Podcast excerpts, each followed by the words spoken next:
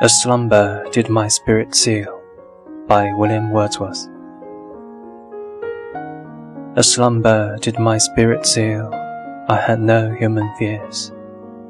She seemed a thing that could not feel the touch of earthly years.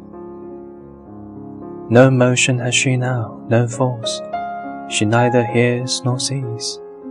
Rolled round in earth's diurnal course, was rocks and stones and trees.